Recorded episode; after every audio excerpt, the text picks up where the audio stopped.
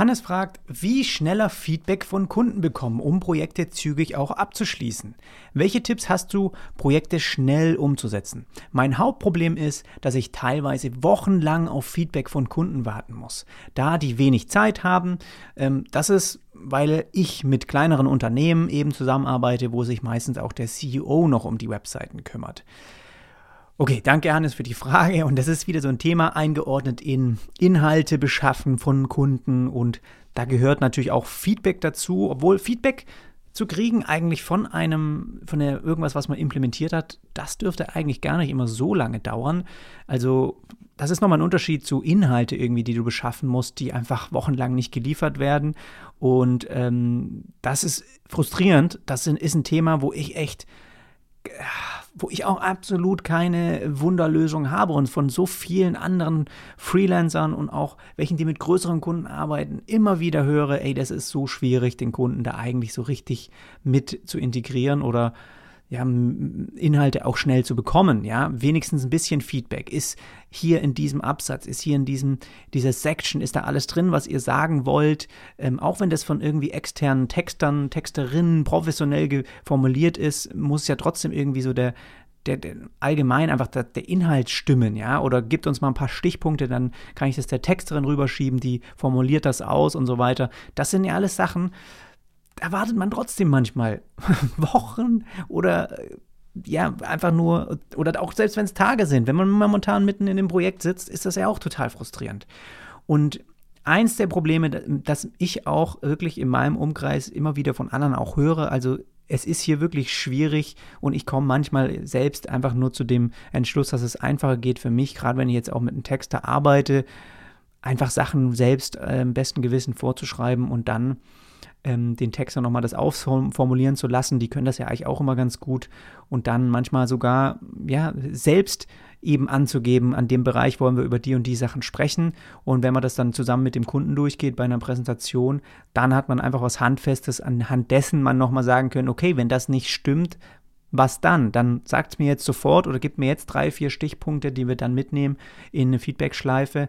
Und das ist so ein bisschen inhaltlich vielleicht das, wo ich sage, okay, so kann ich nichts anderes liefern, außer, ganz ehrlich, du fängst nicht an, ehe nicht die Inhalte geliefert sind.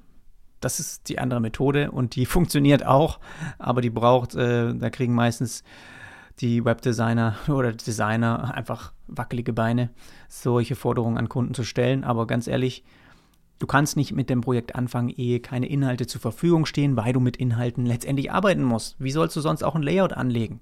Geht nicht. Du bist ja auch letztendlich nicht der Texter, die Texterin, ähm, auch wenn ich das bei meinen Recherchen eben oft dann gute Headlines vielleicht mal hier und da bei einer anderen Website sehe, wo ich denke, ja, in die Richtung könnte das bei uns auch gehen, dann mache ich, dann äh, übersetze ich das vielleicht mal von Englisch auf Deutsch, mache mir Notizen, schreibe das selbst irgendwie mal eine Headline rein in ein Layout, damit es eben auch nach was aussieht, aber es ist am Ende nicht das, was final dann da drin stehen soll und das ist halt, ja, so, so ist es halt, okay.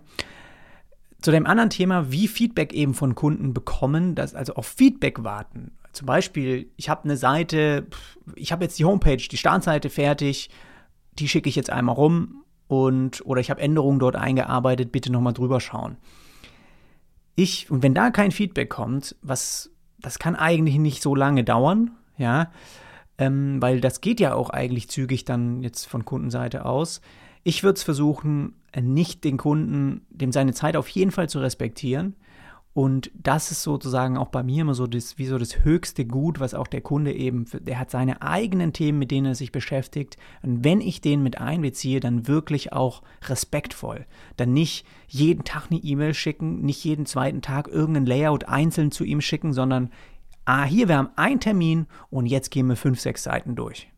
Ja, und dann nimmt er sich auch die Zeit und dann kann man das zusammen mit ihm eben durchgehen und nicht ihn einfach nur was schicken und dann am nächsten Tag wieder was oder fragen, könntest du mir nochmal schnell Feedback geben, sondern ich versuche das dann eigentlich ein paar festen Terminen zusammen mit dem Kunden auch zu machen, somit dass er es auch versteht.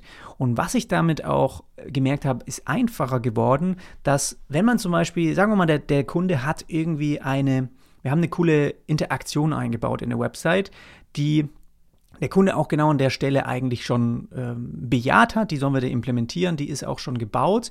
Ihm jetzt nur, weil er hatte zum Beispiel einmal Feedback gegeben auf diese Animation und ihm jetzt nur dann diese fertige Animation wieder zu schicken, obwohl wir wissen, dass restliche Unterseiten auch noch nicht fertig sind, ist kontraproduktiv, weil du dann, so, so, sobald du ihm nur diese Animation schickst, ist sein Fokus nur auf der Animation. Und dann wird er hier und da bestimmt auch mal Sachen haben, wo er sagt, da, da, da friemelt er sich also rein. Das ist jetzt sein Fokus und dann guckt er, was könnte da dran noch nicht stimmen. Wenn du aber alles zusammen mit ihm dann durchgehst, auch andere Unterseiten, dann ist der Fokus mehr breiter auf die anderen äh, Seiten, weil eben da sehr viele Themen drin sind, die womöglich sehr viel wichtiger sind, wie jetzt nur eine Animation an einer bestimmten Stelle. Verstehst du, wie ich meine? Also man hat dann es sind ja Kunden auch nicht so, dass sie dir jetzt etliche Listen an Änderungen schicken, sondern man merkt ja auch, es ist ja menschlich, dass man merkt, okay, jetzt haben wir drei, vier Sachen hier noch, sind uns aufgefallen, die wir vielleicht noch mal ändern. Aber es ist ja, sag ich mal, natürlich, dass man jetzt auch nicht irgendwie bei einem Termin dann 20 Seiten irgendwie markiert, äh, fett-rot anstreicht, das nochmal ändern, das nochmal ändern. Also dann hast du das ganze Projekt wahrscheinlich von Anfang an nicht richtig verstanden, wenn so viel schon falsch implementiert wurde, ja. Aber es ist sehr wahrscheinlich, wenn du ihm nur eine Animation schickst, da findet er vielleicht zwei Sachen, die er, ja, könnte man vielleicht doch nochmal so machen oder probiert das lieber nochmal aus. Aber in Zusammenhang mit anderen, noch anderen Seiten, anderen Entscheidungen, die man nochmal abhaken muss, ist dann die, die Animation gut genug und lass uns lieber auf die Sachen fokussieren, weil hier vielleicht noch ein, zwei Sektionen nochmal umgestaltet werden müssen oder die Inhalte nicht passen, ja. Und wenn du es einzeln schickst, hättest du vielleicht da mal drei Änderungen, dann wieder drei Änderungen, dann wieder drei Änderungen und so weiter. Und auf der anderen Seite habe ich zum Beispiel in meinen Bedingungen steht auf jeden Fall klar drin, hey, wenn, oder warte mal, ich lese dir das einfach hier kurz vor. Und zwar hier Änderungseinheiten. Also drei Revisionen während dem Designprozess, Beispiel eine Komplettkorrektur, Überarbeitung einer Seite, sind enthalten. Ja, eine komplette Überarbeitung kann auch sein, dass er irgendwie mehrere kleinere Sachen hat und das fügen wir dann zu einer Korrektur zusammen so. Die sind enthalten, die bis zu 14 Tage nach dem Versand der Ergebnisse an mich weitergegeben werden müssen. Nach 14 Tagen sind Änderungen nur noch gegen zusätzliche Kosten von 250 Euro pro Stunde möglich. So, und hier fügst du am besten einen ziemlich, ziemlich hohen Stundensatz ein auch wenn du nicht einen Stundensatz arbeitest, mache ich auch nicht. Trotzdem steht der hier, damit es soll ja auch abschreckend wirken, ja. Also es soll ja auch äh, sein, hey, das ist nicht normal. Wir können hier nicht Ewigkeiten sich mit einem Kunden äh, uns beschäftigen, solange bis er eben irgendwie mal Feedback gibt, sondern wir müssen hier am Ball bleiben. So. Und das ist das, was man natürlich auch sagen kann. Ja, gut, einfach mal sagen, gut, wenn es bis dahin kein Feedback kommt, dann heißt es für uns, wir, wir gehen so weiter im, im nächsten Schritt und implementieren das so in die in die jeweilige Website oder setzen das Ganze dann um. Kann man ruhig auch mal machen, ja. Wenn das wirklich so schlimm wird, dann lieber das auf die Weise durchziehen und, am, dann eben nach dem Kunden einen, einen, Strich drunter machen und sagen, gut, war für mich äh, eine Lernkurve, solche Art von Kunden nehme ich einfach nicht mehr an oder ähm, ist ein Zeichen, da musst du nächstes Mal drauf achten, wenn eben nochmal so ein Auftrag äh, anklopft und ja, das äh, vielleicht einfach mal das, was mir gerade so an Gedanken zu dem Thema einfällt.